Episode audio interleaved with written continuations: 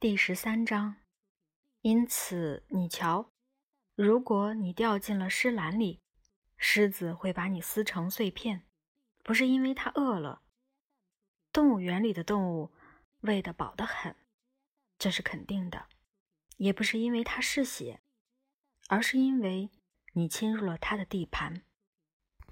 顺便插一句，这就是马戏团的驯兽师。每次都必须先进狮子表演场，而且要在狮子看得很清楚的地方进去的原因。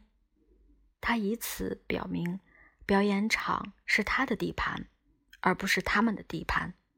他通过吼叫、跺脚和甩鞭子来强调这一概念。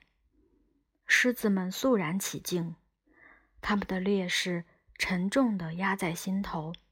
注意。他们是怎么进来的？尽管他们是强壮有力的食肉动物，百兽之王，却低垂着尾巴爬了进来，紧贴着场边走。而表演场总是圆的，因此他们无处躲藏。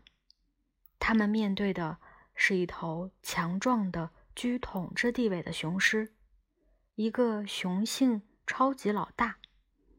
而他们必须顺从他的统治仪式，于是他们把嘴张得大大的，他们坐起来，他们从蒙着纸的圈子跳过去，他们从管子里钻过去，他们倒着走，他们打滚。他是个奇怪的家伙，他们隐约觉得，从来没见过他那样的领头狮。但是他领的是一群引人注目的狮子，食物柜总是满满的，而且老实说，伙伴们，他的滑稽姿势让我们忙个不停，老是打瞌睡的的确有点烦。至少我们没像棕熊那样骑自行车，也没像黑猩猩那样接飞盘，只是驯兽师。最好确保自己永远是老大。如果无意之中滑到了老二的位置，他就会付出惨重的代价。动物之间有很多不友好和好斗的行为，都是在群体中缺乏安全感的表现。你面前的动物一定要知道它的位置在哪里，是在你之上，还是在你之下？动物在群体中的地位，对它如何生活至关重要。地位决定了它可以与谁交往，如何交往，它可以在什么地点、什么时候进食，它可以在什么地方休息，可以在什么地方饮水等等。在明确知道自己的地位之前，动物的生活一直处于无法忍受的无政府状态。他一直紧张不安，易受惊吓，充满危险。高级动物在群体中的地位，并不总是蛮力决定的，这是马戏团驯兽师的幸运。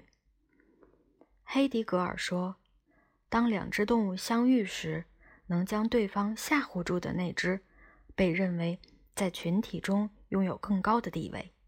因此，群体决定。”并不总取决于一场搏斗，在某些情况下，一次冲突也许就够了。一位明智的动物研究者的话：“黑迪格尔先生曾做过很多年的动物园园长，先是在巴塞尔动物园，后来在慕尼黑动物园。他对动物的行为十分精通，这是脑力战胜体力的问题。”从本质上说，马戏团驯兽师拥有的是心理上的优势。陌生的环境，驯兽师的直立姿势，平静的外表，镇定的目光，毫不畏惧的向前的步伐，奇怪的咆哮声，例如甩鞭子的声音或是哨声。这么多因素让动物心里充满了怀疑和恐惧。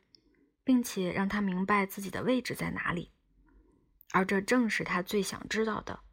得到满足后，老二就会向后退缩，老大就可以转身向观众大声说：“让我们继续表演。现在，女士们、先生们，火圈上点燃的是真正的火。”